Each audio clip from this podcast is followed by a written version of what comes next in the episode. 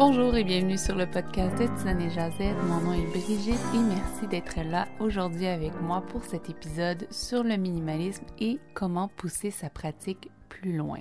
Comme à l'habitude, j'aimerais faire le petit rappel que le podcast est disponible sur YouTube, sur le blog de Tisane et Jazette et sur l'application Apple Podcast, autrement appelée Balado. Vous pouvez me laisser euh, une revue, une note sur l'application Apple Podcast. Ça me fait toujours plaisir et en plus, ça permet au podcast de se faire connaître. Sinon, vous pouvez laisser un commentaire sur la plateforme de votre choix, YouTube, Facebook ou Instagram. Ça va me faire plaisir de vous lire et de vous répondre. Pour commencer, j'ai eu beaucoup de difficultés à mettre mes idées en ordre pour cet épisode. J'ai encore l'impression que c'est pas tout à fait clair, mais j'espère que ça va se clarifier tout au long que j'enregistre et j'espère que ça va être un épisode qui va faire du sens pour vous. Donc, allons-y. Quand on décide d'adopter un style de vie minimaliste, souvent euh, on va passer à travers sa maison style marié condo et on va se dire OK, maintenant il y a quoi? C'est quoi la prochaine étape?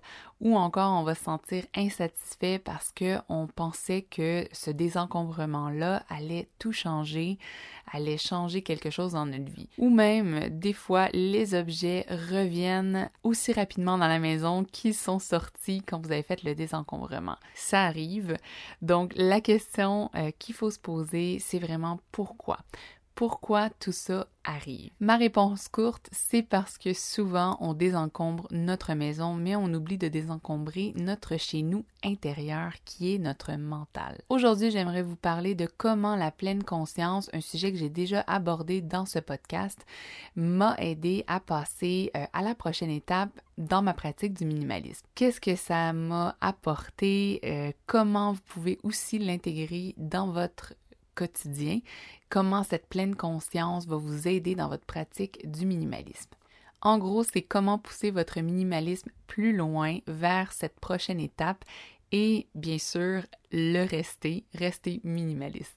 Comme beaucoup, j'ai toujours pensé jusqu'à tout récemment que le minimalisme, c'était un style de vie qui comprenait simplement moins d'objets dans sa maison. C'est tout récemment que j'ai découvert que c'est bien plus que ça. Se limiter seulement à l'aspect esthétique du minimalisme, ce qui peut être très superficiel et limitant, ne permet pas d'approfondir la pratique et souvent ça va créer une insatisfaction. Donc, comme je l'ai dit un petit peu plus tôt, après le désencombrement physique, il y a un travail de désencombrement mental qui doit se faire pour garder un environnement et un esprit minimaliste. Si on ne travaille pas euh, sur notre état d'esprit face à notre nouveau style de vie, il y a des grandes chances que les objets reviennent dans la maison et là, on va devoir recommencer le désencombrement du début. Je vous rassure tout de suite, le but du minimalisme, ce n'est pas de faire du désencombrement à l'infini. Une bonne preuve, c'est les minimalistes de longue date qu'on peut retrouver en ligne. Euh, eux, ils savent que le minimalisme ne s'arrête pas simplement aux objets. Ils vont souvent parler de techniques de méditation ou de relaxation, par exemple, parce qu'ils savent que c'est important pour aller chercher ce sentiment de feel good que le désencombrement à lui seul ne peut pas nous procurer. Quand on décide d'intégrer le minimalisme dans sa vie, on revoit comment on pense, comment on consomme, nos habitudes, nos dépenses, nos interactions avec les autres, etc. Le minimalisme, c'est remettre de l'intention dans sa maison, mais aussi dans sa tête. Quand j'ai embarqué sur le chemin du minimalisme, j'ai voulu prendre un chemin qui allait me simplifier la vie, qui allait m'aider à vivre plus en accord avec mes valeurs. Souvent, les informations sur le minimalisme qu'on trouve en ligne euh, sont sur le comment devenir un minimaliste, euh, j'aimerais vraiment vous inviter aujourd'hui dans cet épisode à vous demander pourquoi, avant toute autre question. Pourquoi êtes-vous intéressé par le minimalisme? Personnellement, on a beau me dire de faire ceci ou faire cela, si le pourquoi ne résonne pas avec moi, ça va vraiment euh, être difficile pour moi de garder cette bonne habitude-là ou cette pratique-là. Donc c'est beau s'inspirer sur Internet ou essayer de suivre le conseil des autres, mais si le message ou les valeurs profondes ne résonnent pas avec nous, on a beaucoup plus de chances de laisser tomber en cours de route. C'est pourquoi je me repose souvent la question de pourquoi j'ai commencé à vouloir devenir minimaliste et que je vous invite à faire de même, à vous poser cette question-là. qu'est-ce qui m'a attiré dans ce style de vie, qu'est-ce qui m'a inspiré? Euh, bien sûr, au départ, c'était le côté euh, esthétique. Au premier coup d'œil, c'est vraiment ce qu'on voit en premier, mais aussi c'est la sérénité que dégagent beaucoup de gens qui pratiquent le minimalisme. C'est vraiment ça qui m'a inspiré dès le début. Si votre pourquoi est solide et que vous savez où est-ce que vous en allez, le minimalisme peut vraiment changer votre vie d'une certaine manière. Comme je disais, souvent on suit des règles ou des étapes pour devenir minimaliste sans jamais se poser les questions importantes et sans avoir de prise de conscience ou même écouter ses propres sentiments. Les règles ou les défis comme celui que j'ai créé l'an dernier, je crois que c'est au mois d'août, sur le blog, vous pouvez aller voir euh, tout ça sur tisanejazette.com peuvent être vraiment euh, des bonnes lignes directrices pour commencer dans le monde du minimalisme, mais il faut continuer le travail sur sa pratique et se poser quelques questions. Ce qui m'amène à vous parler de la pleine conscience. La pleine conscience m'aide vraiment à rester minimaliste, euh, à toujours revenir à mes valeurs premières et à mon pourquoi j'ai décidé de devenir minimaliste. Cette pleine conscience dans ma pratique du minimalisme m'aide à accepter que je suis pas parfaite et euh, que je vais faire des erreurs et que j'en fais des erreurs et que c'est correct comme ça. J'arrive à identifier euh, ces erreurs que je commets parce que je suis un peu plus dans le moment présent grâce à la pleine conscience et ça me permet de penser à des stratégies pour éviter ces erreurs-là la prochaine fois et même à m'améliorer. La pratique du minimalisme en pleine conscience m'aide à ne pas jeter euh, tous les articles dans ma maison qui sont peut-être un peu trop colorés pour euh, simplement les échanger contre d'autres articles plus neufs, plus blancs, immaculés, euh, qui font un peu plus minimaliste, si on veut. La pleine conscience m'aide aussi à me poser des questions sur mes valeurs, mes besoins émotionnels, mes peurs et mes insécurités.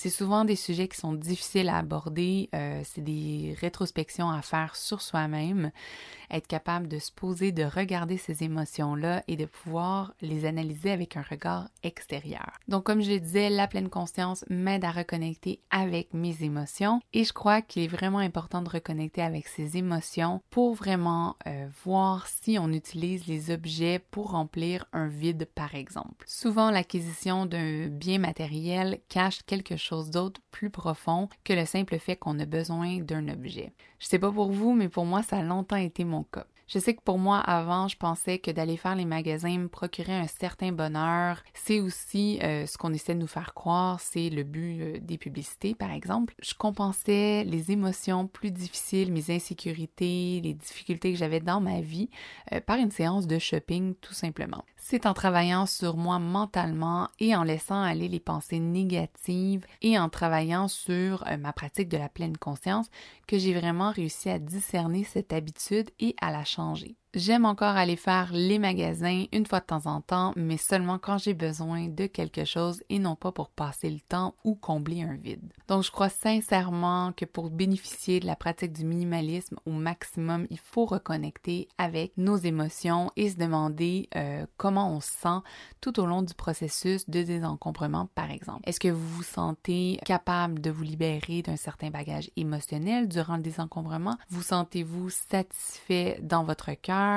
Euh, vous sentez-vous prêt à laisser aller certaines émotions négatives ou certaines pensées négatives et inviter plus de paix et de sérénité dans votre vie? Comment on fait un désencombrement émotionnel, vous me dites? On peut observer nos pensées sans les juger et apprendre à les laisser aller quand celles-ci ne nous servent plus. Et l'outil qui nous aide le plus à faire le ménage dans nos pensées et à nous aider à laisser aller ces pensées négatives-là, c'est bien sûr, vous l'avez deviné, la méditation.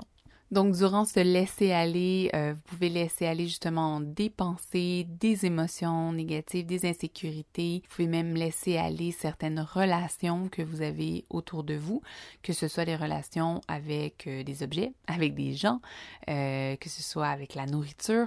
Il y a plein de choses qu'on accumule avec le temps et les années qui, en fait, sont ancrées en nous et qu'on n'en a même plus conscience et souvent ça nous porte euh, préjudice pour euh, les nouvelles habitudes qu'on essaie de bâtir. Ce qu'il faut garder en tête avec le laisser aller, c'est plus on va laisser aller de choses négatives, plus on va laisser rentrer de choses positives dans notre vie. N'oubliez pas que le désencombrement émotionnel, c'est le pilier de la pratique du minimalisme. Il faut vraiment qu'il soit solide pour pouvoir continuer dans cette direction de la pratique et vraiment pour éviter que tout ce qui est matériel nous revienne euh, automatiquement dès qu'il y a quelque chose qui va pas bien émotionnellement pour nous.